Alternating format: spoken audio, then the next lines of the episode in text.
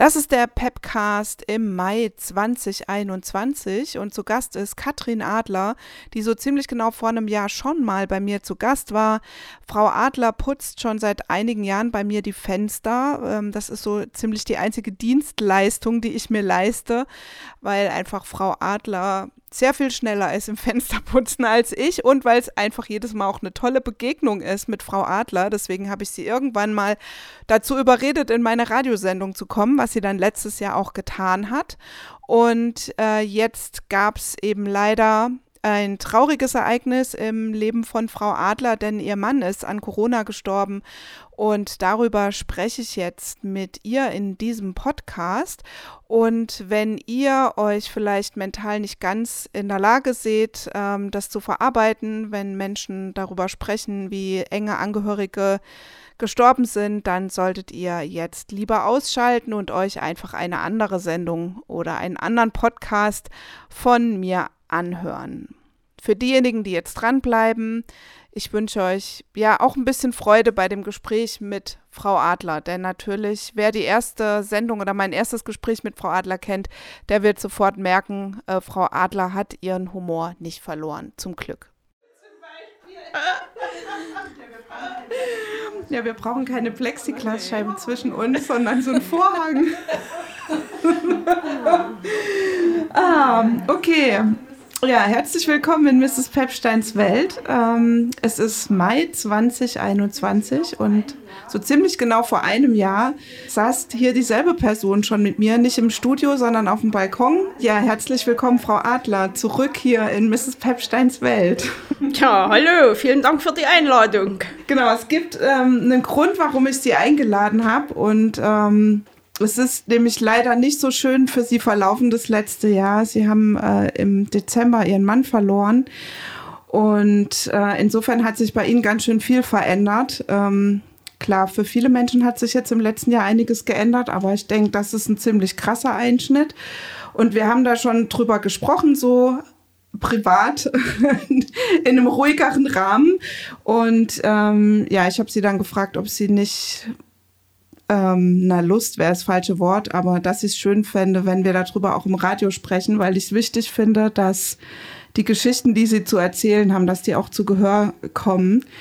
Ja, und wir brauchen eigentlich hier so einen Vorhang zwischen uns. Frau Adler hat auch schon die Taschentücher bereitgelegt. ähm, ja, also das wird bestimmt eine sentimentale Sendung auch ein Stück weit werden. Aber äh, dass Sie ja vieles auch mit Humor nehmen, glaube ich, werden wir auch manchmal lachen äh, und da freue ich mich schon drauf. Ich würde jetzt gern mit Ihnen noch mal drüber sprechen. Wir haben vor einem Jahr drüber geredet, wie es Ihnen ging in dem ersten Lockdown. Also es war April und da fing es gerade wieder so an zu laufen, nachdem wochenlang in ihrem Business nicht so viel los war, weil die Menschen dann ihre Fenster oder ihre Wohnung selbst geputzt haben, weil sie zu Hause waren. Ja, wie ist denn jetzt gerade Ihre Situation mit Ihrem Reinigungsunternehmen? Naja, also ab Mai, das hatte ich damals wohl auch erwähnt, da wurden die Aufträge einfach auch besser. Es kamen mehr Anfragen.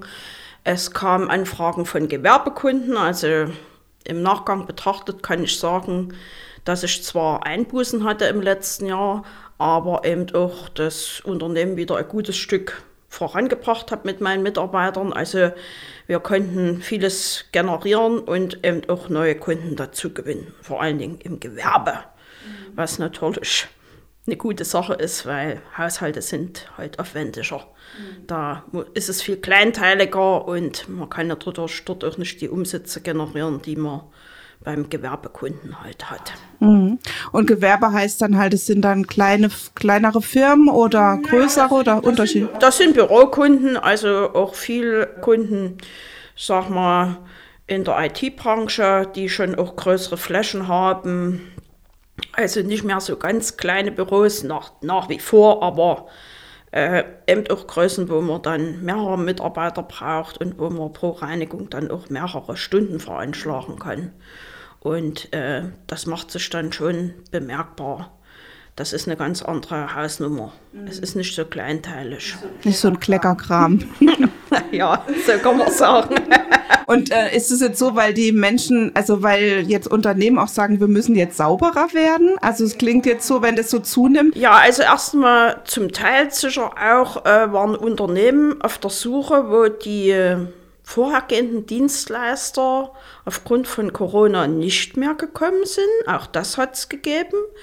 Da muss man aber vorsichtig sein, dass man das nicht fehlinterpretiert. Es kann natürlich auch sein, dass der Dienstleister äh, Mitarbeiter in Quarantäne hatte oder es Mitarbeiter selber hatten und dann wirklich längerfristig ausgefallen sind, so dass dann wirklich aus dem Personalstamm halt Mitarbeiter weggefallen sind und sie eben dann der, dem Dienstleistungsauftrag nicht mehr nachkommen konnten. Da würde ich mich mal ein bisschen zurückhalten, ja. Und ich horchen die Kunden eigentlich auch nicht so aus. Entweder kommen die auf Empfehlung oder sie gucken halt im Internet und dann versuche ich mich eigentlich auf meine eigenen Sachen zu konzentrieren. Mhm. Naja, und dann gibt es nach wie vor ja in Leipzig sehr viel Neubau, also Frischbezug, wo sich halt Unternehmen den Standort innerhalb von Leipzig gewechselt haben, aber sich vergrößert haben, mhm. weil eben ihre alten Büroflächen zu klein waren und sie so gesagt haben, wir haben jetzt halt hier mehr Mitarbeiter, äh, wir müssen uns vergrößern. Ne? Und die sind natürlich gern gesehen. das glaube ich. Wie haben Sie das in der Zeit jetzt so erlebt? Die Diskussion war ja so, Leute sollen zu Hause bleiben und im Homeoffice arbeiten. Wenn Sie jetzt von so IT-Firmen erzählen, dann... Ja, äh dort ist das auch so, aber die sind eben wirklich jetzt toi toi toi, die mit denen ich zu tun habe, die sind einfach so fair, so menschlich und auch also mir gegenüber als Auftragnehmer haben die eine klare Position sagen, also wir sind eigentlich Gewinner in dieser Zeit und wir lassen weiter reinigen. Wir wissen, dass sie auch überleben müssen und wir sichern das damit und wir denken auch mal dann an später, da müssen ja auch Leute da sein. Also in vielen Bereichen geht es jetzt langsam wieder los. In, in solchen Objekten, weil die haben so große Flächen, da kann jeder Mitarbeiter einzeln sitzen. Da ist das nicht das Thema. Beziehungsweise äh, viele Kunden aus meinem Altbestand, die haben das halt so gemacht, der eine Teil der Mitarbeiter kommt frühs, wirklich frühs bei Zeiten und arbeitet bis zum späten Vormittag. Und der andere kommt dann mittags und macht bis Abend, wo also das möglich ist. Zum Beispiel Steuerbüro hat das so ja, gemacht. Ja. Ja. Also es suchen alle nach Lösungen und es wird sehr vernünftig damit umgegangen. Deshalb kann ich es nicht verstehen, was ich jetzt manchmal so höre, diesen Zungenschlag aus der Politik. Wir müssen die Arbeitgeber mehr in die Pflicht nehmen. Äh, unterschwellig klingt da für mich immer so ein bisschen die Drohung mit, na, die machen ja nichts, die drücken sich. Also das kann ich nicht. Aus dem Bereich, wo ich tätig bin, kann ich es nicht sagen. Und Sie haben sozusagen, wie Sie jetzt auch sagen, so eine Solidarität auch erlebt von den Leuten, die Sie quasi anstellen oder ihnen Aufträge geben. Ne? Ja, ja, ja. ja im Januar, äh, dann haben vielleicht drei Gewerbekunden abgesagt, ähm, ja, auch aus Schutz für ihre eigenen Mitarbeiter aber die anderen haben alle durchreinigen lassen. Also in den Arztpraxen ist ja auch Betrieb. Ja, bei den Ärzten ist es ja nochmal anders. Die haben ja nochmal einen anderen Versorgungsauftrag als, ich sag mal, andere Teile als Industrie oder so, ja, weil es hier um das Gesundheitswesen geht. Und die sind auch sehr penibel. Also ich kenne keine Praxis, wo die nicht da wirklich hinterher sind, wo das alles aufgeschrieben wird, dokumentiert wird, wo auch ähm, das kontrolliert wird, wo man eben im Bereich diese Händedesinfektion hat. Also das ist jetzt bei allen da. Das ist angekommen. Ja. Und es gibt da auch gar keine schrägen Diskussionen. Mhm. Und wie ist es ist jetzt aktuell die Situation bei Ihnen, was Sie so an Maßnahmen, was Sie jetzt ergreifen müssen, so für Ihre MitarbeiterInnen? Gibt es da was in, in Bezug auf Testung und so weiter? Da gibt es jetzt eine Testpflicht. Ja, also das ist ja ein längerwieriger Prozess. Es gibt ja hier äh, in Sachsen die Corona-Schutzverordnung und die wird halt immer mal wieder aktualisiert. Die muss nicht gleich dem Gesetz sein, was in der Bundespolitik beschlossen wurde. Manchmal ist die auch schärfer. Und äh, das ist halt das Problem, dass wir nicht an die Tests rangekommen sind. Also der erste Versuch, da war erstmal gleich das Geld Vorkasse, aber die Tests sind dann glatte vier Wochen später gekommen. Das war also so die ersten sechs Wochen gar nicht so einfach.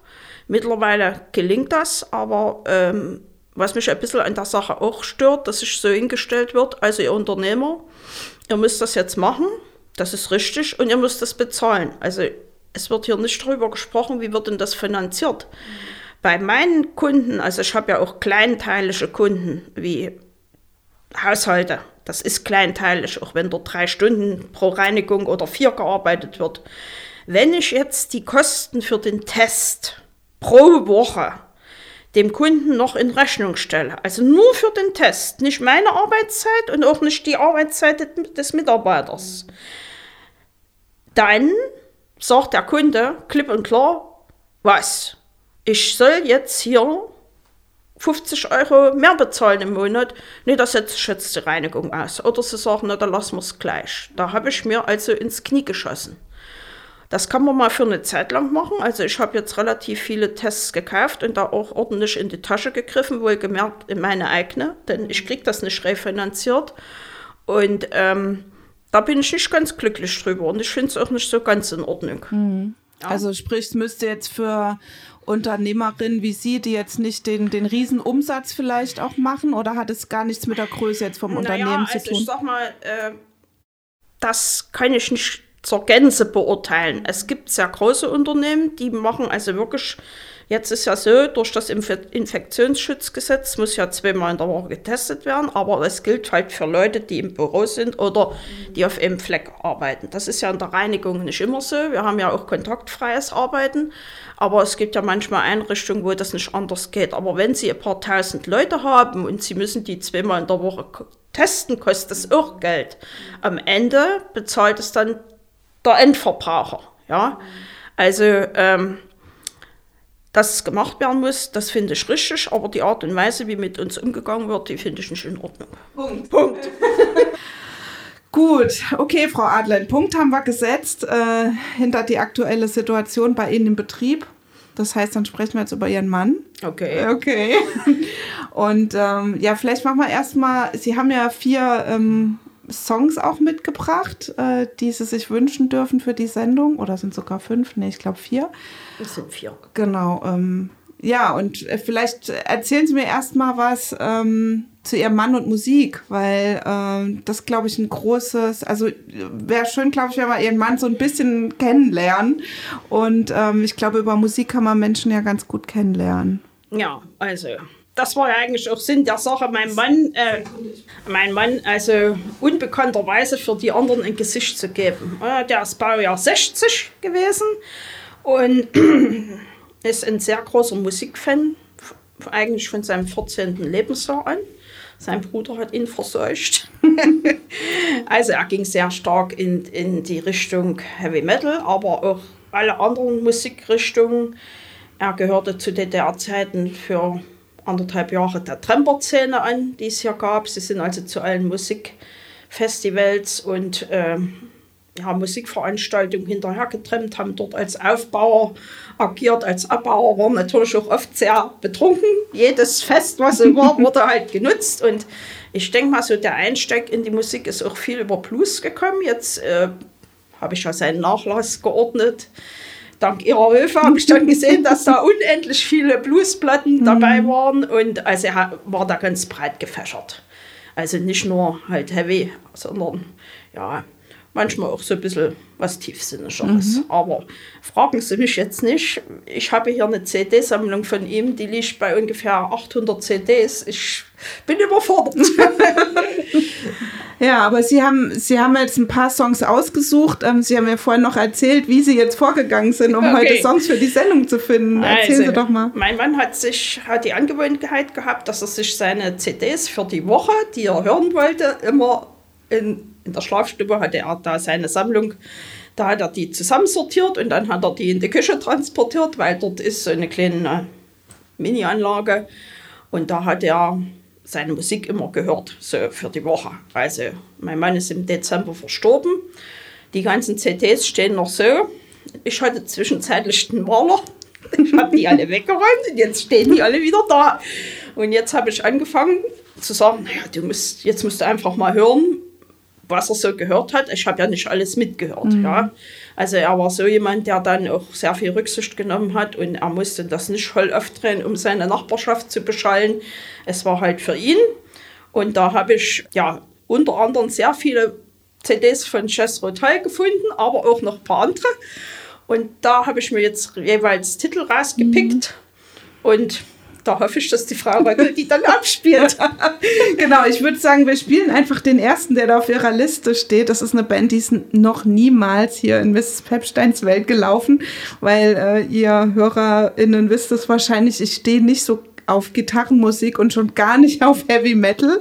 Aber heute ist es soweit. Ihr hört jetzt ähm, als erstes äh, Go to Hell von Motorhead. Und ich glaube sogar Motorhead ist doch schon in der Sendung gelaufen. Aber gut, äh, das können wir jetzt nicht mehr nachvollziehen. Also das gibt es jetzt erstmal zu hören. Ja, das war äh, Motorhead. Ähm, ihr seid in Mrs. Pepsteins Welt und ähm, auch in diesem Frühjahr ist Frau Adler wieder zu mir gekommen.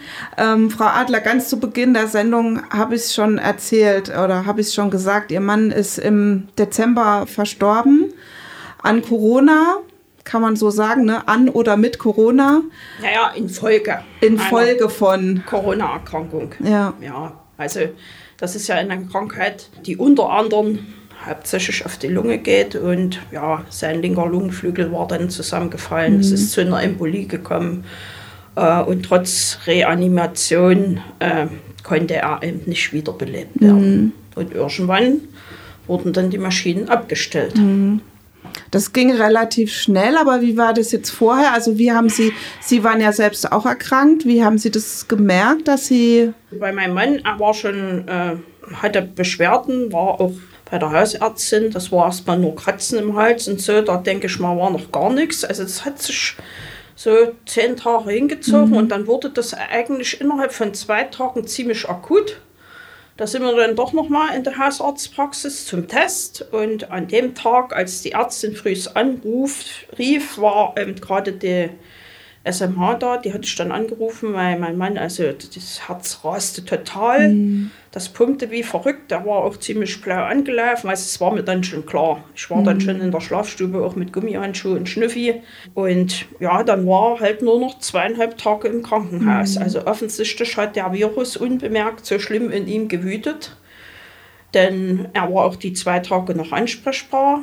Die Ärztin aus der Uniklinik, die hat mit mir Kontakt gehalten was ich auch sehr gut finde, muss ich auch mal großes Lob aussprechen. Ähm, manchmal hört man so Sachen über die Uniklinik, das kann ich so nicht bestätigen. Also ich fand das in Ordnung. Ich mhm. konnte zwar nicht rein, aber der hat auf der Intensivstation gelegen. Und bei so einer Erkrankung ist natürlich auch klar, dass da kein Publikumsverkehr sein kann. Ja. Die haben das eigentlich ganz gut eingerichtet. Also die hat mir dann auch Telefonnummern gegeben, also eine Art Seelsorge. Da gab es halt Zeiten, wo man da anrufen konnte und eben auch Zeiten, wo man dann die Ärztin anrufen konnte, weil die dann eben auch Auskunft gegeben mhm. hat. Und mein Mann war eben ja auch noch zwei Tage ansprechbar. Ja, leider ist er dann am 25. Mhm. in der Nacht, hat sich sein Zustand so verschlechtert. Sie rief dann halt vormittags an und da hing er aber schon an der Maschine, also wurde beatmet, mhm. intubiert sozusagen. Da war mir das eigentlich schon klar und zwei Stunden später hatte sie, also dann rief sie wieder an und das, also auch Respekt vor diesen Leuten, ihnen das zu sagen. Also mhm. ich, ich weiß, ich würde wahrscheinlich gleich losheulen. Also, also ich habe schon gemerkt, sie musste da auch mit sich ringen und die mhm. haben das ja sozusagen Schlag auf Schlag gehabt. Mhm. Ja. Also da auch nochmal Dankeschön hin trotz der schwierigen Situation, ja. Und eigentlich mache ich mir jetzt oder habe mir nicht so Gedanken gemacht, warum ist das, was hast du da im Vorfeld nicht gesehen, was hat der Micha nicht gesehen. Mhm. Ja, da denkt man mal drüber nach, aber letztlich kommt er davon nicht wieder. Mhm. Damit muss ich mich auseinandersetzen. Ja, mhm. und in diesen Gedankengängen verstrickt man sich ganz schnell. Mhm. Ich kann sagen, er hat sehr große Angst gehabt das Jahr über. Also er war sehr vorsichtig. Er ist also vom zeitlichen Frühjahr bis zuletzt mit dem Fahrrad auf Arbeit gefahren, hat auch dort, also er hat ja nicht in einem Büro gearbeitet, also die haben Maskenpflicht überall auf dem Gelände, das haben die auch gemacht. Mhm. Also man kann das nicht sagen. Man weiß es nicht, ob ich das eingeschleppt habe, das kann ich auch nicht beurteilen. Es war dann also einfach so, äh, am 25. hatte ich sozusagen mittags die Gewissheit. Ja, einerseits war ich jetzt gefasster Verstand hat das ja begriffen, was die zu mir sagt. Mhm. Das Herz will das ja erstmal nicht wahrhaben. So. Und äh, für mich, ich kann Ihnen das nicht genau sagen, also vielleicht ein paar Tage später, da hatte ich dann so Kratzen im Hals mhm. und die Nase lief. Ich hatte auch nachts einmal, war mir frisch. Merkwürdigerweise hatte ich heiße Ohren, aber wenn ich die angefasst habe, waren die ganz kalt.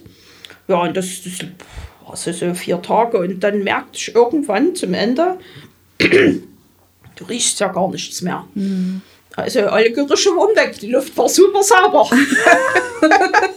so, und da war mir eigentlich klar, äh, dass ich es eben auch hatte. Mhm. Und jetzt mal zu dem Punkt mit der Quarantäne. Also von dem Tag an, wo mein Mann von der von Notarzt geholt wurde, der, der Arzt hat ja gesagt, also Sie wissen schon, Sie sind jetzt ab sofort in Quarantäne. Mhm. Und ich habe mich da auch dran gehalten. Mhm. So, ich war gut versorgt.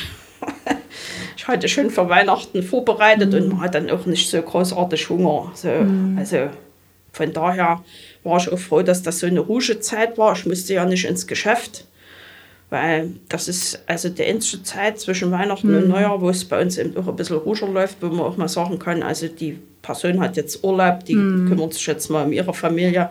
Und äh, ja, im Januar geht das auch nicht gleich knallauffall mhm. los. Also das Einzige, was ich dann sofort gemacht habe, ich habe mich hingesetzt und habe meine ganze Lohnabrechnung und die Abrechnung fertig gemacht und habe die Mitarbeiterin, die die Abrechnung schreibt, informiert, was eben passiert ist und gesagt, also ich mache das fertig, ich schicke das Ihnen, so wie ich es gemacht habe, schicken Sie es dann erstmal raus. Damit eben halt, sollte mir was zustoßen, mhm. wenigstens Geld auf dem Konto ist. Und in Anführungsstrichen, also dass der Dezember der Umsatz auch reinkommt. Ja. Mhm. Und ähm, der hätte ich dann auch dann gesagt, Lohn ist fertig, Sie müssen die Liste ins Steuerbüro mhm. schicken, damit eben auch alle ihren, ihren Lohn kriegen.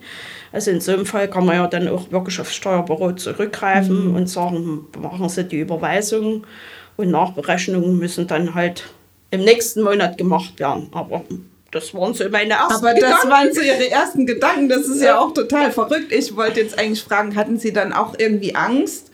Also, dass es ihnen dann auch so schlecht geht oder war nee, es eher die Trauer dann überwogen? Ich hatte nur immer kurz Angst. Also, ja. Aber das, das war nicht so. Und eigentlich mit der Trauer, das, das ist da noch nicht richtig mhm. da. Also ich habe in meiner Sofaecke gesessen, habe die Heizung aufgedreht und habe mich vom Fernsehen berieseln lassen. Also das ist noch nicht wirklich da. Ich habe in der Zeit auch schlafen können. Mhm. Also wahrscheinlich der, reagiert halt der Körper dann und sagt, wir tun jetzt hier ein Notprogramm einschalten. Mhm. So, das kommt dann eigentlich viel später. Das Einzige, wo ich sehr aufgeregt war, ich, das war ja nur der 25. war ja, glaube ich, mhm. Wochenende. Mhm. Ich dachte, wie machst du das jetzt mit dem Begräbnis, Begräbnisinstitut? Also da habe ich eine gute Freundin angerufen, die hatte das auch mitgekriegt, weil die hatte zufällig, wollte die mir zu Weihnachten und so und dann mhm. war die immer ganz nah mit dran. Und ich hatte es noch zwei anderen Freundinnen halt geschrieben und ich wusste, dass die also ja, vor einigen Jahren ihre Mutti begraben hat. Und da habe ich die eben angerufen und da sagt die, macht ja keinen Kopf. Ich schicke dir das jetzt und jetzt passiert sowieso auch, auch erstmal nichts. Und ja, ich habe dann eben, ist, ist ein Bestatter hier in Leipzig, habe ich dann angerufen und das war auch, es war eine jüngere Frau und die war ganz entspannt, sagt, machen Sie sich mal keine Sorgen, es passiert sowieso nicht mhm. viel zwischen Weihnachten und Neujahr. Und ihr Mann äh, muss auch erst freigegeben werden. Also die Staatsanwaltschaft guckt da erstmal drüber. Mhm. Das ist aber ein völlig normaler Vorgang, ob eine Obduktion gemacht wird oder nicht. So ist mir das da erklärt worden. Und dann dauert das eben auch ein bisschen. Und die sagt, haben Sie, können Sie was einscannen, faxen? Ich sage, einscannen. Ich schicke Ihnen jetzt eine Vollmacht, die unterschreiben Sie mir. Und die schicken sie mir zurück und dann warten sie, bis sie aus ihrer Quarantäne raus sind. Hat sie mich abgefragt, wann das ist und mhm. dann machen wir den Termin. Weil das geht natürlich nur mit Originalunterlagen. Ja. Aber die sagt, wir kümmern uns insoweit um alles. Und das war eigentlich auch ganz gut so, weil da war erstmal so, pff, Hatten wir noch ein bisschen Luft sozusagen. Große Last. Mhm. Naja, einfach auch sich zu überlegen, wie willst du es denn machen? Ja, wir hatten ja nicht drüber gesprochen, wie mhm. unser Begräbnis aussehen soll. Da hat man zwar so vage mal grüne Wiese, aber das war auch schon alles. Mhm. ja, und da konnte ich mir dann eben naja, so Stück für Stück Gedanken dazu machen, wie ich das handhaben will. Frau Adler, wollen wir mal kurz ja. Musik machen? Wir machen mal Musik. Kurz, kurz mal äh, durchatmen. Soll ich einfach mal sagen, was noch hier auf Ihrer Liste steht? Mhm. Dann vielleicht Someday the Sun Won't Shine for You von Yesrotal. Ja. Sie haben schon vorhin gesagt, dass er da viele CDs hat von Yesrotal ja. mit Querflöte. Naja, ja. es gibt ja ältere Sachen und mhm. jüngere Sachen. Also äh, grundsätzlich, ich bin sehr unmusikalisch. Ich habe das erkannt, als er die neueren CDs hatte. Also sie sind ihrem Stil treu geblieben, ja. aber auch, ja. Ja, das war äh, Yes Rotal, ein Wunsch von Frau Adler, die mir heute ein bisschen was über ihren Mann erzählt und über ihre aktuelle Situation.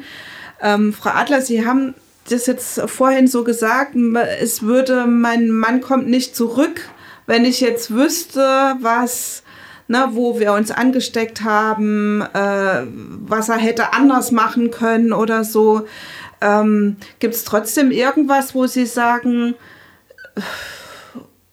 wenn das nicht wäre oder so, wäre es vielleicht nicht also passiert? Also hat man die Gedanken nee, gar nicht? Nee.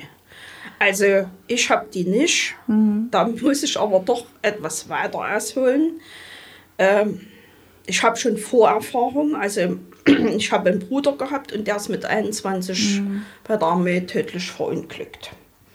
Also noch zu DDR-Zeiten bei der NVA und das war natürlich ein sehr großer Einschnitt in die Familie. Erstens mhm. mal für meine Eltern. Für Eltern ist es immer mhm. schlimm äh, zu hören, dass das eigene Kind eher geht. Das ist mhm. völlig unnormal. Ja, Eltern sterben mhm. eher als Kinder. Und äh, das hat damals dann der kam Militärstaatsanwalt, also die haben auch alles untersucht, weil er Ausgang hatte. Und es war so merkwürdig und ja, die haben dann auch das Begräbnis bezahlt und das, da war ich 16. Das war so mhm. der richtig erste große Einschnitt. Und dadurch habe ich natürlich eine gewisse Erfahrung, wie mhm. sich so diese Trauer, wie der Körper reagiert, was dann so als nächstes passiert. Ja, also die Trauer wenn dieses emsische Treiben aufhört, dann beginnt die ja, dann merkt man den Verlust. Und dann stellt sich dieses Gefühl der Unendlichkeit ein, was man nicht wahrhaben will. Das, da fängt man dann wirklich stückchenweise an zu begreifen, es bedeutet nie wieder. Mhm. Nie, nie wieder. Also, und das, das, das schmeißt ihn schon um, das geht mir auch so. Und die Erfahrung habe ich eben sozusagen mitgebracht. Und in jungen Jahren habe ich mir oft die Frage gestellt, weil die von außen an uns herangetragen wurde. Der war so jung, warum denn eigentlich wir und nicht jemand anders? Das ist mhm. eigentlich die häufigste Reaktion. Irgendwann, wenn man sich aber lange mit dem Thema befasst, äh, kehrt man das um und sagt, das ist eigentlich nicht der richtige Ansatz. Der ist menschlich, der ist auch normal. Dann hätte sie einen anderen getroffen, dann hätte, müsste mhm. der sich die Frage stellen, aber das bringt ja nichts. Da dreht man sich eigentlich im Kreis und es kann, wenn man nicht aufpasst, auch zu einer Abwärtsspirale kommen, dass man sich dann selber runterzieht. Ja, man muss sich eben versuchen, an das zu erinnern, was war, was gut war. Mhm. Und da halte ich so, meine Mutti ist da auch so, es ist unabänderlich. Mhm. Hätte, hätte, Fahrradkette. Ja, und man kann ja trotzdem traurig sein. So, es ist ja, ja, nicht so, also. Also er kommt nicht zurück, ja, aber ja. Äh, jetzt wieder der Sprung auf meinen Mann. Wir haben 33 Jahre waren wir mhm. verheiratet. Er war ja auch schon mal vor 25 Jahren ziemlich krank, also ja, mit dem Herzen. Also wir haben das schon mal so ähnlich durch. Er ist schon einmal dem Tod von der Schippe gesprungen. Und da haben wir uns danach, nach seiner Genesung, gesagt, wir müssen jeden Tag nutzen. Wir mhm. müssen leben, nicht wie der Letzte, sondern wenn wir irgendwas vorhaben, dann müssen wir das halt machen. Mhm. Und wir waren halt solche Leute, wir sind ja mit unseren Hunden viel unterwegs gewesen. Alte schaurische Ruinen mochte mein Mann. Also wurden die hier auch in Sachsen besucht. Und wenn wir einem gesagt haben, Mensch, wir könnten mal das und das, dann haben wir das versucht, zeitnah umzusetzen. Das ist heute sehr gut, es hilft mir sehr, mhm. weil wir wirklich irrsinnig viele Erinnerungen haben. Und ich habe da auch immer fleißig Fotos von gemacht. Mhm. Und äh, wir sind hier viel rumgekommen Und das war eine gute Sache. Ja, ich habe ihm, also er lief ja auch Halbmarathon im, im Frühjahr, wenn es noch kälter war. Dann sind wir hier, äh, ist er um den Heiner See gerannt und ich bin mit dem Fahrrad mitgefahren. Meine Mutti hat auf die Hunde aufgepasst. So, ich habe dann immer das Wasser gereicht oder die warmen Getränke. Ähm, dann, also er hat zwei Marathons im Jahr gemacht, hier den Leipzig Halbmarathon äh, mitgemacht und den Himmelswegelauf. Und da sind wir so die letzten Jahre auch mit welchen vom Hockey gefahren, da ist der Mann auch gerannt. So, und die Frauen, wir haben dann immer dort am, am Rand gestanden und haben ihn angefeuert, so die letzten Meter und haben uns da was angeguckt. Also ich denke mal, wir haben die Zeit genutzt. Mhm. So, und was das angeht, habe ich uns nicht vorzuwerfen. Mhm. Ja, denn das ist auch recht häufig dass viele Menschen sagen, ja, das machen wir mal, wenn wir in der Rente sind. Mhm. Und dazu kommt es dann eben häufig nicht. Und dann ist es schade. Die, das kann man nicht zurückdrehen. Aber da habe ich ein völlig reines Gewissen. ja, das ist schön. Ich glaube, also das, ja, die Erinnerung da, ja, das spielt ja vielleicht auch eine gute Rolle, wie, wie man jetzt damit so das jetzt in, in was Neues rettet, weil sie haben ja jetzt vielleicht, müssen jetzt Pläne alleine schmieden. Sie haben zu mir gesagt irgendwie, das weißt du, dass sie gesagt haben, ja, Frau Röckel, das war anders geplant. war so ja. nicht geplant. Das heißt also, es gab schon wohl auch Pläne für die nächsten Jahre oder so. Ja, ne. aber jetzt nichts Unaufschiebbares. Und nicht, so. Nein, ja. also wir wollten schon mhm. so in dem Tenor weitermachen. Jetzt anknüpfend an die erste mhm. Sendung. Ich habe ja immer meine kleinen Paddelabenteuer machen können. Das fällt natürlich jetzt flach, mhm. weil ich bin jetzt alleinerziehend mit drei Hunden. Also da kann ich das nicht machen. Mhm. Das ist einfach eine Zeitsache. Ich kann nicht wegfahren. Ich weiß nicht, wo ich die hin tun soll. Sie sind auch sehr unterschiedlich. Meine Mutti ist mittlerweile 85 und auch nicht mehr so ganz fit. Also da kann man nicht davon ausgehen, zu sagen, ich mache jetzt in einem halben Jahr, mhm. fahre ich dort und dorthin, bin drei Tage weg und sie nimmt den Hund. Mhm. Also das funktioniert nicht. Ähnlich ist das halt mit Hockey, was ja praktisch schon seit Oktober 20 nicht mehr stattfindet. Ja. ja. ich kann eben nicht zum Training gehen, das wird die Konsequenz sein, weil ich kann die nicht dreieinhalb Stunden alleine zu Hause mhm. lassen. Ja, dann machen die es schon mal bemerkbar. Also das sind schon die Veränderungen und wir hätten das halt so weitergemacht. Mein Mann war ja äh, sehr sportlich, der fuhr also in die sächsische Schweiz wandern und da habe ich ihn den Rücken frei gehalten und er hat dann eben, wenn ich irgendwo, ich hatte mir jetzt für die nächsten zwei Jahre Mecklenburg-Vorpommern mhm. vorgenommen, so da dort die Seen oder die Märkische Umfahrt mal zu paddeln. Ja, jetzt muss ich ein bisschen neu denken und jetzt heimlich auch ein bisschen durchs Leben. Mhm. Ja, also es ist dann halt so, was man in seiner Ehe vielleicht manchmal beklagt und denkt, so ein Mist, wenn du jetzt alleine wärst, dann könntest du, wie du wolltest. Jetzt kann ich, wie ich will, aber jetzt passt es mir auch wieder nicht. Ja. Also so ist das schon. Also insofern waren wir vielleicht auch ein altes Ehepaar, aber es hat mhm. schon gepasst. Ja, und äh, das habe ich von Anfang an gesagt, man muss einfach Schritt für Schritt weitergehen. Zeit ist ja ein wichtiger Faktor. Und es wird sich irgendwie was Neues ergeben. Also ich habe ja jetzt ich, die Möglichkeit, Dinge zu tun, die ich jetzt partnerschaftlich nicht tun konnte. Ja, mhm. klar, ich habe jetzt die Hunde an der Hacke, aber da wird sich vielleicht auch noch mal was ändern. In die Richtung Wassersport wird es schon weitergehen. Und ich habe eine Cousine am Senftenberger See, die werde ich natürlich häufiger besuchen, mhm. das ist klar. Da ist auch noch Neffe mit seiner Frau und Fritz Willi, der jetzt ein Jahr alt geworden ist. Also, und das ist schon Teil der Familie und dann werden das halt auch Wochenendausflüge. Mhm. Es wird momentan mit den drei Hunden ein bisschen schwierig, aber das wird die Richtung sein. Ähm, das ist auch nicht so weit weg von Leipzig, sich dort eben so ein bisschen äh, fürs Wochenende was halt aufzubauen, dass man mhm. da regelmäßig hinfährt und Kontakt hat. Denn eins ist auch klar, ähm, ja, man kann sich verkriechen in seinen vier Wänden, aber da wird keiner kommen und sagen, komm mal mit. Mhm. Also man ist dann halt in der Position zu sagen, du musst, wenn du was machen willst, dann musst du dich in Bewegung setzen. Mhm. Und äh, ich denke mal, nur in diesem Jahr nicht, aber im nächsten Jahr bestimmt. Das sind ja auch gewisse Möglichkeiten. Das ist eben auch der Punkt. Ich bin 54, ich kann ja noch mal was anderes anfangen, mhm. was ich vielleicht mit einem Partner nicht gemacht hätte. Mhm. Weil wir haben schon Rücksicht auch aufeinander genommen. Also mein Mann war noch nicht gerade der Wassersportfreund, der ist mir zuliebe auch mal mitgekommen. Aber äh, er konnte nicht schwimmen, Er hat das nie gelernt, also hat er da auch nicht den Bezug zum Wasser gehabt. Seine Befürchtung war, fängst aber nicht noch an zu segeln. Jetzt kann ich ja mal ernsthaft drüber nachdenken. Aber Sie haben das jetzt kurz so ein bisschen angedeutet oder wir haben uns auch schon im Vorfeld darüber unterhalten, wie sozusagen Freunde oder sagen wir mal Bekannte, wie die dann so reagieren. Also man kennt es vielleicht selbst, es stirbt jemand und man weiß, also aus, irgendwie aus dem Umfeld und man weiß eigentlich gar nicht so genau, was hilft denn jetzt der Person, was kann man jetzt machen. Ich kenne das so von früher noch, ne? da wurden dann, äh, wurden dann halt äh, Trauerkarten verschickt. Äh, und äh, keine Ahnung, aus amerikanischen Filmen kennt man das, dass dann die Leute immer mit dem Auflauf vor der Tür stehen. Das finde ich immer ganz lustig. Ich denke immer so, wenn bei mir mal jemand stirbt, hoffentlich bringt jemand einen Auflauf vorbei. Ich fände das irgendwie gut. Also einfach so dieses, dieses Versorgen. Aber sie haben sich ja wirklich auch erstmal total zurückgehalten und es auch ganz wenigen ja. Leuten erzählt. Also ich hatte es ja nur, ich hatte äh, es nur dreien geschrieben, also per WhatsApp. Mhm weil das ja nur auch über die Feiertage war.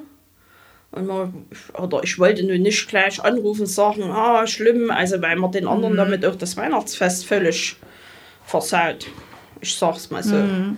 Na klar. Und ähm, ich wollte das auch erstmal so, weil ich erstmal, wenn sowas passiert, so, oder ich muss erstmal mit mir selber ins Reine kommen, mhm. ehe ich dann andere auch noch um mich haben kann. Das kann ich dann gar nicht leiden.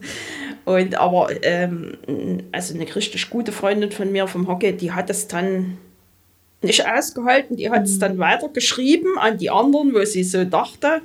Und was dann natürlich passierte, das war schon ein bisschen überwältigend. Also eine Woche später, das war praktisch vor Silvester, da kam dann WhatsApp sonnabends. Ich habe gedacht, ich drehe ein bisschen am Rad, weil das mir mhm. schon fast zu viel war. Ähm, ja, und die Leute waren also, das waren alles Leute vom Hockey. Auch aus allen Vereinen übergreifend. Und es war wirklich sehr persönlich und die waren einfach betroffen. Die wussten nicht, also manche haben das auch geschrieben, das finde ich auch richtig so, wir wissen nicht, was wir sagen sollen. Hm. Weil das, die meisten kannten mich ja auch, also zumindest vom Erzählen, aber auch so persönlich.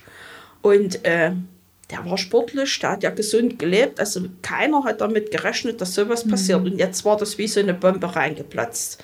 So inmitten. Also im letzten Jahr hat man ja mal was davon gehört, Anfang des mhm. Jahres. Es kam dann näher, dass mal Cousinen, Neffen, Nichten vielleicht zum Jahresende war das schon mitten greifbarer auf jeden Fall. Unter uns ja. so, da konnte schon jeder jemanden so. Und mhm. das war jetzt nochmal eine Steigerung. Mhm. Dass dann auch ähm, mir gesagt wird, das ist jetzt das erste Mal, dass ich das so ganz nah miterlebe. Mhm. Ich habe auch unwahrscheinlich viele Trauerkarten gekriegt. Habe ich alle aufs Buffet gestellt. Es wurde auch abgestaubt. Mhm. Also die Leute haben sich auch äh, Mühe gegeben, mhm. nicht irgendeinen Blablabla-Text zu schreiben, sondern das irgendwie in Worte zu greifen, was ja nicht so sehr einfach ist.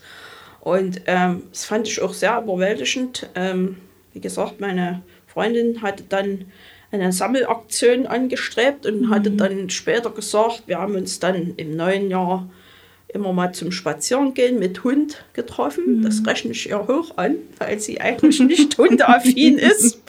Und alle Hunde machten.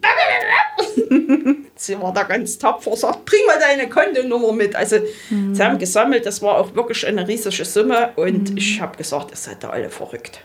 Aber sie hat es mir dann so erklärt und hat gesagt, du hast immer viel im Sport gemacht und bist für andere da und da kannst du eben sehen, mhm. dass die Leute auch Anteil nehmen. Und ich sag mal, es war ein Drittel der Begräbniskosten. Ja. So, es ja. war schon okay, na, so. Und ich habe mich da echt gefreut, weil ja, das ist schon auch so Anteilnahme. Mhm. Naja, und dann ähm, da habe ich erstmal nicht drauf geantwortet, mhm. auf die ganzen Karten. Ich habe dann so einigen mal eine WhatsApp und dann haben wir auch mal telefoniert, so nach und nach. Also es ist ja auch schwierig, das muss man mal dazu sagen.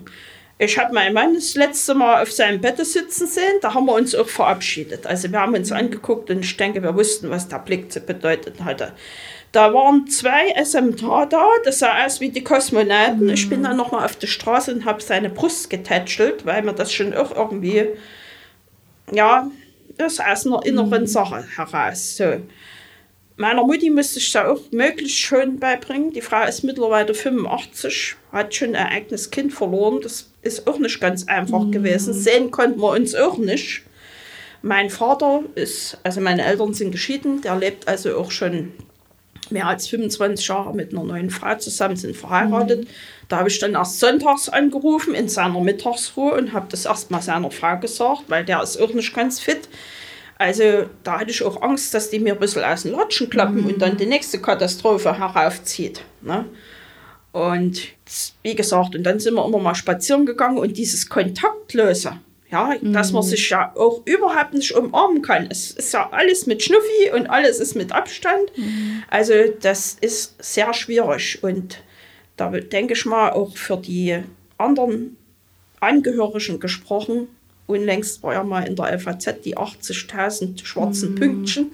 Habe ich gesagt, Micha, du bist einer von, der mhm. Punkt, von dem Punkt, aber die anderen, das sind ja 80.000 Mal Schicksale. Ja, klar. Und denen wird es ja ähnlich ergangen sein wenn es noch eine größere Familie ist mit, ich sag mal, mehr Oma, Opa, was es dann mhm. ja auch noch gibt, da ist es ja umso schwieriger. Ja, meine, meine Mutti ist ziemlich resolut und auch pragmatisch, die hat es da auch geruppt, aber sie konnte damit umgehen. Ja. Ich habe gesagt, naja, Mutter, in unserer Familie müssen eben die Weiber die Fahne hochhalten. so, und ähm, naja, mein Vati, der hat eben durch seine neue Familie da, seine Frau ist auch eine starke Stütze und die hat auch das Herz auf dem rechten Fleck. Und da sind eben auch noch ein paar Söhne und ein Enkelkind da. Und da denke ich mal, dass der dort auch gut behütet mhm. ist. Und ja, so viel mehr Familie. Meine Cousine, die haben sich natürlich auch gekümmert. Die hat jeden Tag angerufen. Wir haben jeden Tag eine Telefonkonferenz, kann ich nicht immer ausheulen. Aber es ist schon, ähm, ja, es ist nicht so schön, wenn man nicht so wegfahren kann mhm. und sich mal sehen kann. Also ja. das ist schon eigentlich eine, ein wichtiger Punkt auch der Trauer. Ja, ja das ja, da, Gemeinsame. Das denke ich auch. Und das dass man sich nicht umarmen kann auf irgendwie so, das finde ich auch, also das finde ich schon irgendwie schwierig, dass man so Freundinnen, wenn man die sieht, äh, ne, naja. dann trotzdem auf Abstand halten muss. Naja, wir sind schon auch so optimiert, muss ich mal sagen. Mm. Also man macht es schon gar nicht mehr, man hat nur noch ein Zucken. Ja, also ja. nach über einem Jahr in dem Modus ist man ja schon völlig äh, die Fußsohle oder was auch immer, was man sich da hinhält oder ein Ellenbogen. Also es ist, es hat uns schon alle verändert. Mm. Jetzt mal unabhängig unabhängig von meiner Situation. Ja, das äh, denke ich mal, wird auch noch viele Betrachtungen werden da noch dazu angestellt werden, inwieweit das Folgen hat. Auf jeden Fall. Und Sie, Sie haben jetzt schon gesagt, die ähm, ein schwarzes Pünktchen von den 80.000. Finden Sie denn, dass das zu wenig besprochen wird eigentlich? Weil gerade jetzt im Moment ist es ja so, alle reden über, ne, was geöffnet, was dürfen Geimpfte, was dürfen Genesene. Ne? Aber sozusagen irgendwie äh, werden so, äh, man, man hört die Inzidenzzahl, die geht runter, man hört, aber dann kommt immer noch eine Zahl. Heute waren es irgendwie 250, 280 Leute sind da dran gestern oder heute dran gestorben an Corona. Und es ist ja jeden Tag noch so eine Summe. Das heißt also, die 80.000 von vor drei Wochen, die sind schon längst wieder mehr, ne? Also ich habe mich jetzt in den letzten Wochen Monaten ein bisschen bewusst aus der medialen mhm. Geschichte zurückgezogen. Ja. Weniger wegen meinem Mann, sondern eben auch geschäftlich, weil mhm. jeden Tag wird irgendwas Neues diskutiert oder eine neue Vorstellung rausgebracht, wo ich dann auch sage, ja, alles gut und schön, macht euch in eure Büros, krempelt mal die Ärmel hoch und macht mal. Mhm. Nicht nur reden, machen. Mhm. So. Und wenn man das zu sehr an sich ranlässt, man dreht ja am Rad. Mhm. Also das erlebe ich auch öfters, dass dann mal Leute so schimpfen, aber die ziehen sich auch alles rein. Mhm. Und natürlich äh, muss man unsere mediale Welt auch kritisch sehen, auch sehen dürfen. Man muss nicht alles glauben, was im Fernsehen, was im Radio oder was mhm. auf diversen Kanälen gebracht wird und das eben aufnehmen oder aufsagen wie ein Schwamm und dann hast du schon gehört und das ist ja und so. Also manchmal ist es wenig fundiert, wenn man sich dann wirklich mal die Mühe macht, dann doch nochmal nachzurecherchieren. Und es ist also, ja, eine Schlagzeile verkauft sich besser als der Tod. Das ist jetzt die Überleitung mhm. zu dem Thema. Aber darüber habe ich mir noch nicht so richtig Gedanken gemacht. Die mhm. Sendung trägt ja jetzt schon mal bei, dass zumindest einer ein Pünktchen ein Gesicht kriegt. Ich hoffe, ich habe anderen vielleicht auch ein bisschen aus dem Herzen gesprochen. Mhm. Ähm, ich habe mal kurz in diese Trauerveranstaltung hineingeschaut, wo auch Herr Steinmeier gesprochen hat. Ich fand das ganz faszinierend. Da haben ja Angehörige gesprochen. Ja. Also ich hätte es nicht gekonnt, dort hätte ich bestimmt geheult. Mhm. Und ähm, man muss natürlich auch eins sagen, Menschen werden immer erst hellröhrig, wenn sie es selber betrifft. Mhm. Das ist meine Erfahrung aus der ersten Geschichte in meiner Familie. Hier bei Micha war das anders, die uns kennen, die haben schon Anteil genommen. Mittlerweile wissen das auch einige Kunden, die waren genauso geschockt. Mhm. Also die kannten ihn vom Erzählen her. Ähm, ich weiß nicht genau, wie man das halt richtig machen kann. Und meine, mein Eindruck ist auch, dass Leute, die sich da in so eine Richtung bewegen äh, und sagen, das ist alles nicht so, das haben wir ja auch, das ist halt schwierig. Ich würde die gern mal persönlich fragen, na, wie würdest du es denn besser machen? Denn das ist ja die Frage, die man sich stellen muss. Was würdest du denn anders machen? Ich höre immer nur, die müssen, die sollen, wer sind die? Ja, ja. ja wenn ich jetzt am Knöpfchen auf einmal sitzen würde, was wäre jetzt mein, meine erste Maßnahme? Wem ja. würde ich ansprechen und sagen, also das und das möchte ich verändert haben? Da hätte ich gerne eine Antwort mhm. mal drauf. Also das sind so meine Gedanken dazu.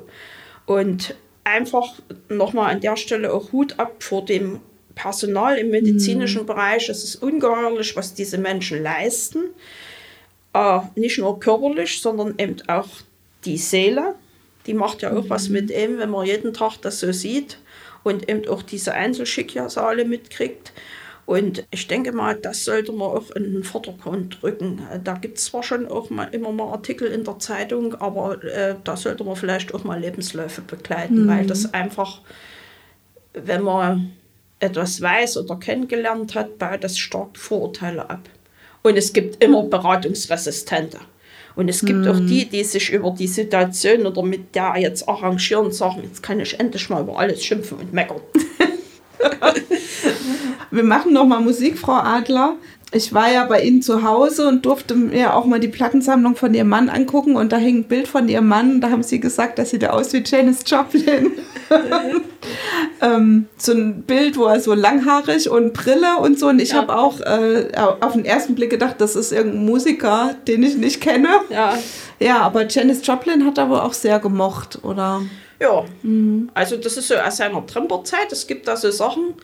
Ähm, Tremperzeit war bis zu seinem Wehrdienst, kann man mal so sagen. Also das war also, nach seinen Erzählungen ist das ein Völkchen gewesen. Mhm. Da war das Wichtigste eigentlich der Kalender, weil da standen alle ähm, Zwiebelmarkt in Weimar oder wenn mhm. von Bands Auftritte waren, die waren da im Kalender. Und das war auch das Erste, was die Langhaarigen sich rausholten und neue Termine eintragen. Mhm. Und das war halt so eine ähm, eine Gruppierung von jüngeren Leuten, die durch ganz Ostdeutschland gezogen sind.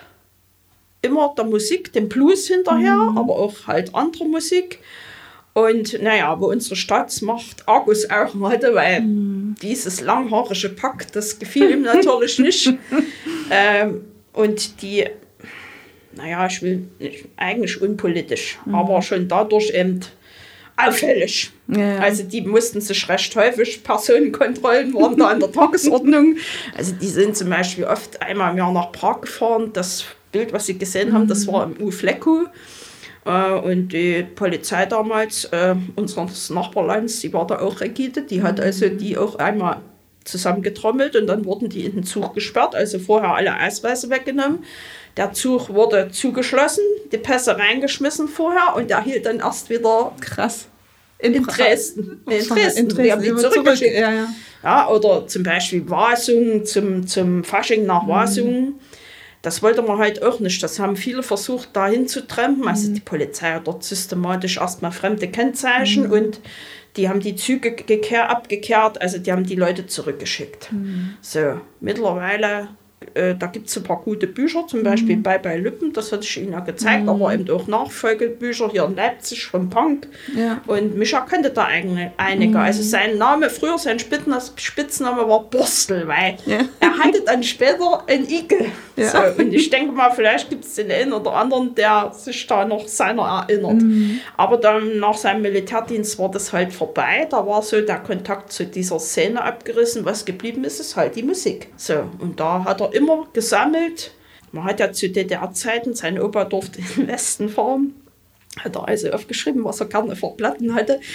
Äh, es wurde dann getauscht, es wurde sich irgendwie D-Mark besorgt, um dann so eine Platte zu kriegen. Also da war, das war schon mehr als nur Musik hören. Mhm. Ja, und das, das, ist ihm, das ist eigentlich sehr schade, weil er gehört zu den Noten lesen, konnte er nicht, aber er hat Musik am Takt erkannt. Mhm. Also er konnte drei Sekunden spielen, sagen, das ist der und der Titel. Also in diese gesamte CD-Sammlung und ich denke auch die Schallplatten, da hat er jeden Titel im Kopf gehabt. Mhm. Also der konnte sagen, das ist der Titel, das ist das und das. Also der hat sich da, es war eben auch sein Leben, der hat sich damit richtig befasst. Mhm. Ja? Also seine Leidenschaft auch. Ja. ja. Also für ihn auch Aggressionsabbau. Mhm. Er hat gesagt, also Männer haben unterschiedliche Formen, ihre Aggressivität abzubauen. Und für ihn war dann eben heftig laute Musik, das war genau. Und dann war er wieder ganz friedlich. Also, wobei er nicht aufbrausend oder ja. sowas war, kann ich, kann ich nicht sagen. Ja. Okay, dann hören wir jetzt äh, Janis Joplin ähm, live in Konzert mit Peace of My Heart. Frau Adler, Sie haben jetzt erzählt, was für, was für Frisuren Ihr Mann hatte, aber wie, wie, wann haben Sie sich eigentlich kennengelernt? Zu welcher, welche Frisur hatte er denn da? Da hat er schon den Igel gehabt. Ja. Ja, das ist schon eine ganze Weile her. Nee, wir haben uns über Annonce kennengelernt. Nein, echt? Doch. Cool. Ja. ja, und das hat einfach gepasst. Ja. Würde ich mal so sagen. Ne?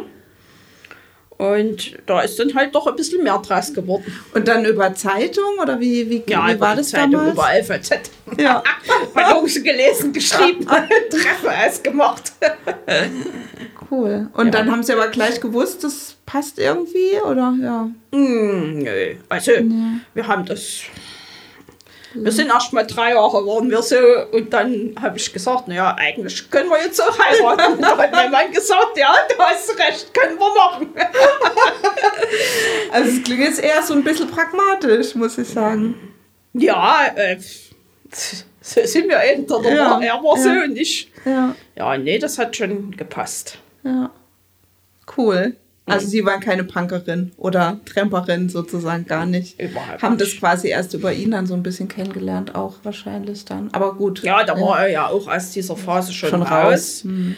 Aber es war schon mal interessant, weil ich natürlich in einer ganz anderen Welt groß geworden bin. Ich mhm. habe also vom 10. Lebensjahr an spiele ich Hockey und äh, ich bin auch sehr oft zum Training gegangen. Also die, auch schon in der Zeit, wo ich meinen Mann kennenlernte, da habe ich ja Auswahl gespielt.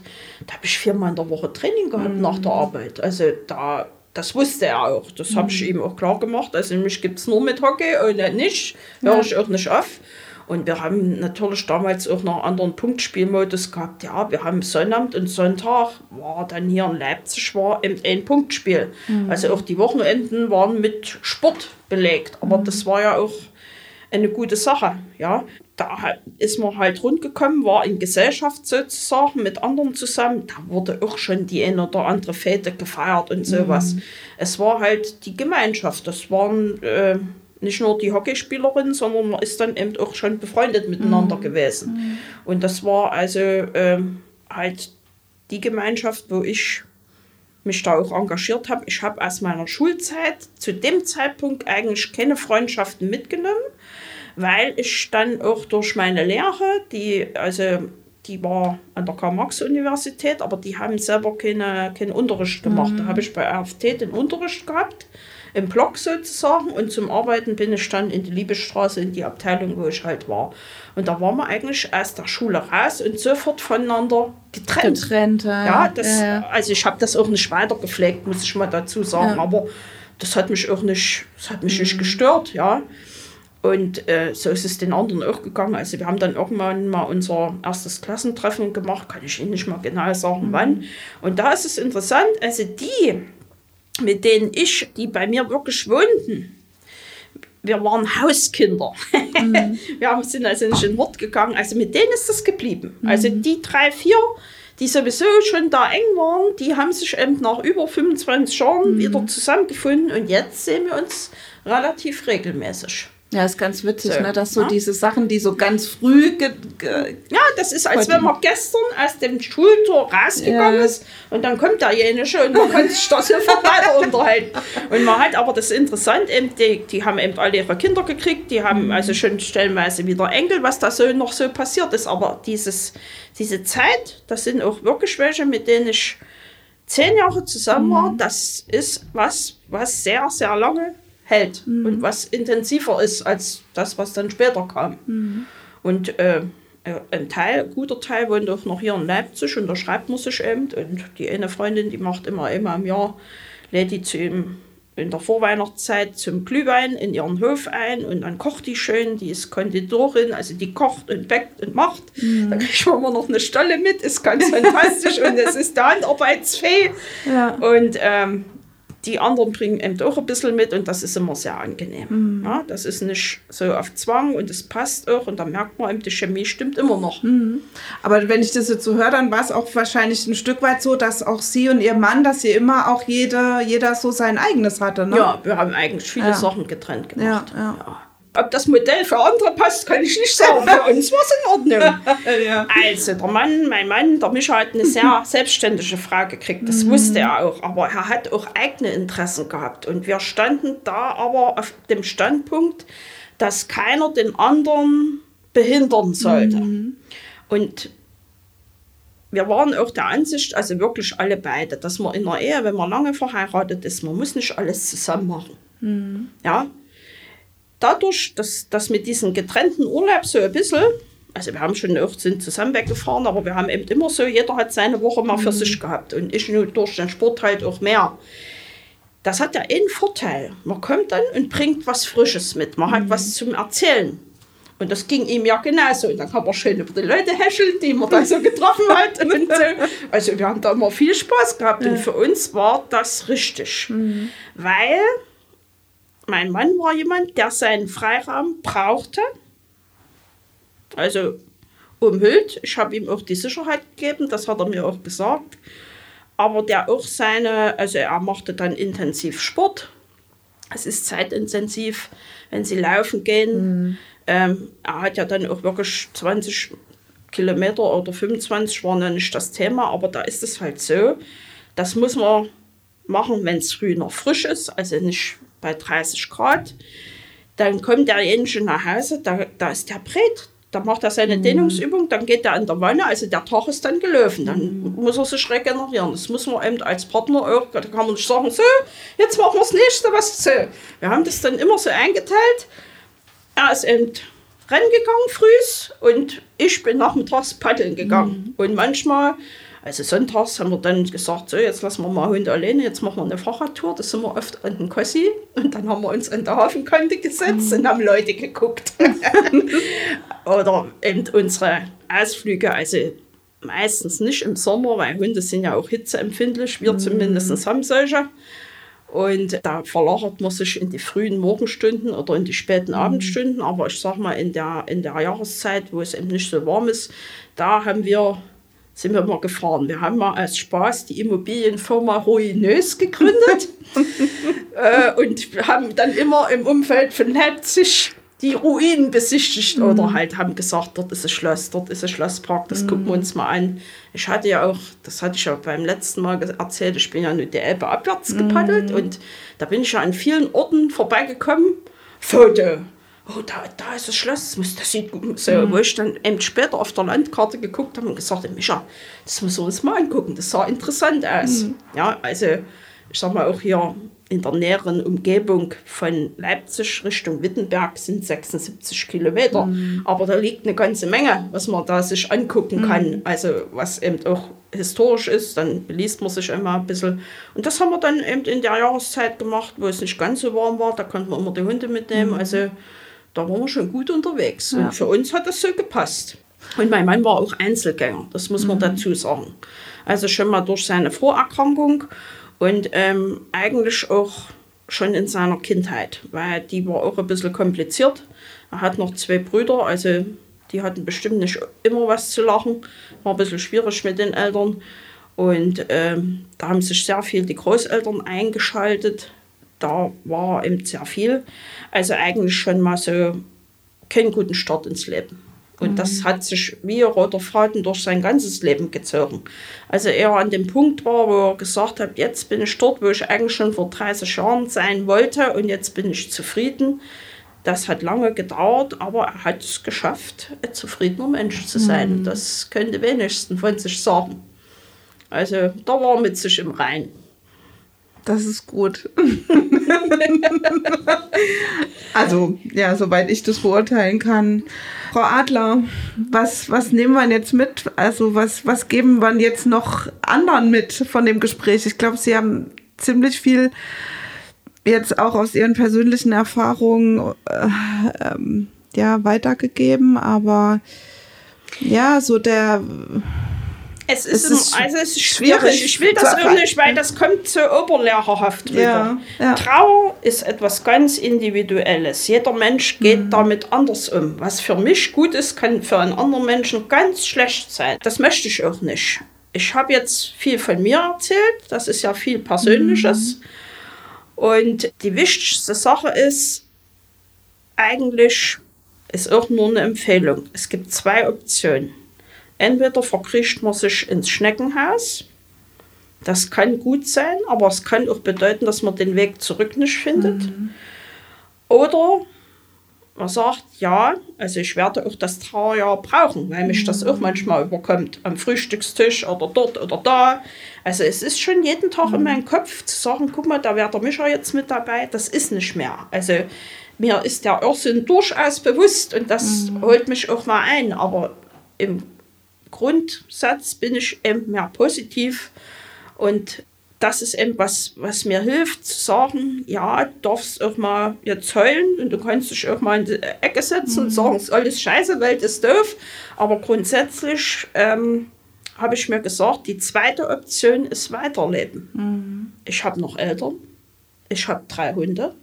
Das ist auch sehr sportlich neben meinem Geschäft. Also manchen Tag, mancher Tag ist einfach nur zum Heulen. So, aber ich bin 54. Ich habe ja auch noch ein Leben vor mir. Und das ist so, ich glaube, das sagte ich schon schon mal.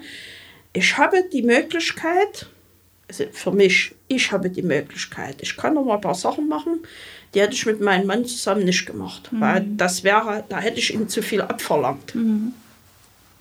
Ja, und das ist natürlich auch eine Option. Das, was wir miteinander hatten, das bleibt ja. Ja, das ist Bestandteil von mir. Da bin ich jetzt auch mit ihm so weit gekommen und das geworden, oder die Person, die heute hier sitzt, ja. Und das muss man sich halt überlegen und wer es kann, soll, soll rausgehen, soll nicht warten, dass die Leute kommen. Es ist für viele Menschen schwierig. Ich sage immer, die meisten haben immer die Würstchenzange eingepackt, die wissen nicht, wie sie mich anfangen, fassen sollen. Ja, vielleicht passt das nicht, vielleicht trete ich ins Fettnäpfchen. So. Dafür gibt es auch kein Rezept. Also, aber ich denke mal, Ehrlichkeit ist auch wichtig und nicht aufgesetzte Anteilnahme. Also, das ist auch so ein wichtiger Punkt. Punkt eigentlich. Genau. Wir haben ganz am Anfang mal einen Punkt gesetzt und jetzt nochmal, aber ich wollte eigentlich noch ein was fragen. Ähm, wir haben da im Vorgespräch drüber gesprochen, dass Sie eigentlich gar nicht wussten, wie Ihr Mann jetzt gerne seine Beerdigung, seine Bestattung, wie, also so, da haben Sie sich nicht drüber unterhalten. Was ist denn mal, wenn einer von uns stirbt, wie regelt man da oder wie, wie hätte man das gerne? Ja. Würden Sie empfehlen, dass man da vorher drüber spricht oder sagen Sie, ja, Sie, Sie haben einen Weg damit gefunden oder wäre es einfacher gewesen, Sie hätten das gewusst? Das sind ja gleich drei Fragen. Ja, drei Fragen auf einmal. Ähm, Punkt, Punkt, möcht, Punkt. Möchte ich jetzt auch nicht so, so einen Rundschlag machen. Ja. Also wir hatten uns nicht darüber unterhalten. Klar spricht man auch mal über das Sterben. Und mein Mann, der hatte eben irgendwann mal so gesagt, ja, hm, ich würde am liebsten Bäume über meinem Kopf haben. Mhm. Und das, das fiel mir dann ein, weil äh, die Option wäre halt Urne Südfriedhof gewesen. Mhm. Also Urne war schon klar. Naja, das, das fiel mir dann irgendwann ein. Da war es halt gut, dass ich auch die Zeit hatte, darüber mhm. nachzudenken. Und äh, da habe ich mit meiner Cousine gesprochen. Ich sage, Mensch, es gibt dort den Friedwald. Ach, die hat dann gleich recherchiert. Und ich auch. Und dann habe ich äh, geguckt und ähm, das, das nächste wäre hier wohl Bennewitz, aber es gibt auch Waldenburg als Friedwald, also mhm. das an der Zwickauer Mulde. Und da habe ich, da hat es richtig Klick gemacht, weil das ist auch ein Ort, den wir im Jahr mindestens zweimal besucht mhm. haben, weil das hat ein sehr schönes Umfeld. Es gibt dort so ein Tudor-Schloss, mhm. wunderbar mit Schlosspark. Also es gibt auch zwei Kirchen, es gibt eine also historische Stadtmauer, die auch bebaut ist. In der Weihnachtszeit machen die auf ihrem Markt, entsteht eine wunderschöne, sehr große Pyramide. Mhm. Dann gibt es einen Bäcker, der hat den Bäckerumzug von Dresden als geschnitzte Figuren. Also mhm. schön geschmückt, weil es sind kleine Häuschen. Mhm. Und das, das haben wir also immer so ja, in der Weihnachtszeit, weil das eben eine schöne Atmosphäre ist, nicht so blink, blink, mhm. blink, sondern eben so atmosphärisch. Und ähm, meistens eben auch im Frühjahr oder im Sommer mal bei Zeiten, dann gibt es dort auch einen Park in der Nähe, es ist halt auch Wasser, also es ist eine Sache für einen Tagesausflug. Und wo ich das gelesen habe, war, waren die Würfel gefallen. Mhm. So. Und ähm, das war eigentlich auch ganz lustig in dem Begräbnisinstitut, die Frau wesentlich jünger, aber ähm, da standen also hier die Kliniks waren auf dem Tisch. okay, also es ist jetzt auch kein lustig machen über andere Menschen, ja, aber ich war da schon relativ so, hm? Und die sagten, ja, dann holte die alle Formulare raus und wir hatten aber die Wellenlänge. Sie geht auch in so eine Musikrichtung, so, mhm. sagen wir mal, dunkle Musik, schwarze Musik mhm. und sowas. Und ähm, ich hatte mich da auch geoutet und mit meinem Mann und so und sie hatte glaube ich, Foto gesehen und fragte nach den Tattoos am Hals. Also wir waren mhm. so, so dann fing sie mit dem Südfoto und ich sagte, das können sie gleich wegschieben. ja, ich sage, also ich habe hier Friedwald, möchte ich gerne und ja, Moment, holte sie den Flyer raus. Aber sie hatte das mit dem Waldenburg nicht mhm. und sagt, Frau Adler, sich keine Sorgen, ich kümmere mich um alles.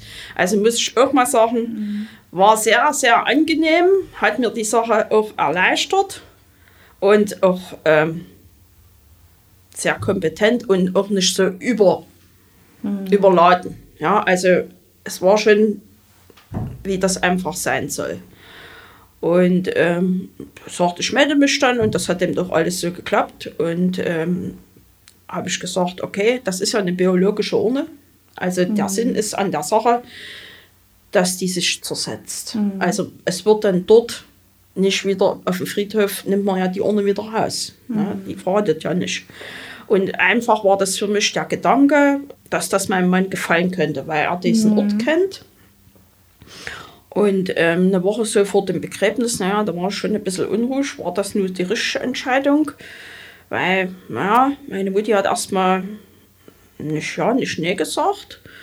Äh, mein Vati, der war erstmal ein bisschen irritiert und sagt, naja, Mensch, da kannst du nicht hin. Ich sage, Vati, wenn ich nicht mehr nach Waldenburg mit dem Auto fahren kann, dann kann ich hier auch nicht in Leipzig auf den Südfriedhof ja. fahren. Dann ist es sowieso vorbei. Ich sage, und so mhm. habe ich das Gefühl, dass ich dem, was er sich so vielleicht vorgestellt hat, am nächsten komme. Mhm. Und das war also am 6.2., das war im Grunde genommen ein Tag, bevor das Schneechaos hier losging. Also es waren schon die ersten Anzeichen da. Das hatte ich dann also mit dieser Friedwald GmbH, die ruft man dann halt an und da macht man den Termin und das machen also die Förster. In dem Fall war es eine mhm. Försterin, die geht dann, also man kann die Urne selber tragen oder kann das mhm. machen lassen und das war auch gut vorbereitet. Äh, sie haben also die Möglichkeit vom Einzelbaum bis können sie auch alles Mögliche, aber das habe ich halt nicht gewählt. Und ich habe da auch keine Plakette dran, das könnte mhm. man auch machen. Da ist also dein Geburtsdatum und Sterbedatum. Mhm. Und die hatten also, es ist ja im Grunde genommen ein Loch, ein tiefes mhm. Loch. Das hatten sie auch schön geschmückt mit Grünzeug und Efeu. Ich habe ja, naja, nicht losgebrüllt, aber ich habe lachen müssen, sagen, Micha ist geliebter Efeu. Er liebte ja Efeu, ich im Übrigen überhaupt nicht. aber das war Zufall. Das war, das, war, Zufall. Ja. Also, das war so ein bisschen der Lacher und die, die Försterin, die war wirklich auch sehr angenehm. Also, die hat erstmal auch so Körpersprache abgetaxt. Wir haben dann ein bisschen von uns erzählt, wo wir herkommen und der hat dann auch gesagt, kommen Sie wieder, wenn schöneres Wetter ist. Mhm. Bringst du eine Flasche Sekt mit. Es gibt dort auch Gelegenheiten, sich hinzusetzen mhm. und dann können sie mit ihren Angehörigen. Also ich wollte es ja auch bewusst, wir sind ja nur meine Mutti und ich. Ja. Zu dem Zeitpunkt hätten zehn fahren können, aber ich habe gesagt, mein Papa soll bitte nicht mitkommen, mhm. weil der auch angeschlagen ist. Und es war typisches Begräbniswetter, feucht, kalt, Schneeflocken, mhm. Regen. Also alles. Alles, ja. wie man es halt nicht braucht. Ja, und es wäre ja kein geholfen, wenn er dort vielleicht zusammenbricht und wir mhm. da noch einen Arzt holen müssen. Das können wir alles in Ruhe nachholen. Mhm. Ja, und dann haben wir eben Abschied genommen. Micha liegt unter einer Lerche. Mhm. Und ich war auch schon ein paar Mal dort. Meine Mutti hat dann zu ihrem Geburtstag im März gesagt, so, also was hältst du denn davon, wenn wir da zu Mischa fahren? Mhm. Da haben wir Kaffee und Kuchen mitgenommen und haben Kaffeeklatsch mhm. mit ihm gemacht. Und als wir halt in diesen Wald reingekommen sind, da habe ich gewusst, dass das die richtige Entscheidung mhm. ist. Das war wirklich, als wenn der Wald um uns umarmt. Also da mhm. fiel so eine Last ab, so, so eine Ungewissheit. Es war gut. Mhm. Ja. Frau Adler, wir machen jetzt an der Stelle wirklich den Punkt. Genau. Vielen lieben Dank, dass Sie hier, nochmal hier waren und ich würde einfach sagen, Sie kommen nächstes Jahr wieder und dann okay. gibt es bestimmt schon wieder was Neues. Bestimmt, mit Sicherheit.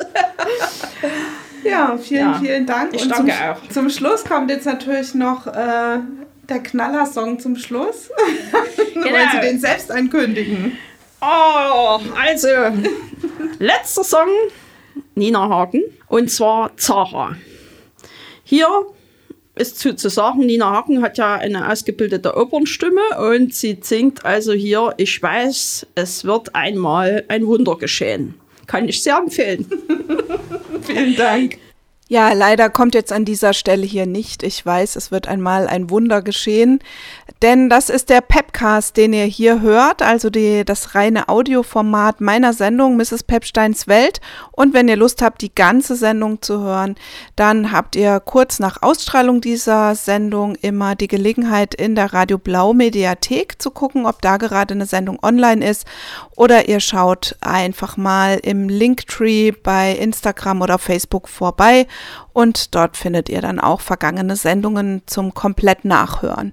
Vielen Dank fürs Zuhören. Über Feedback freue ich mich jederzeit. Am besten geht das an die E-Mail-Adresse briefkasten at mrspepstein.de.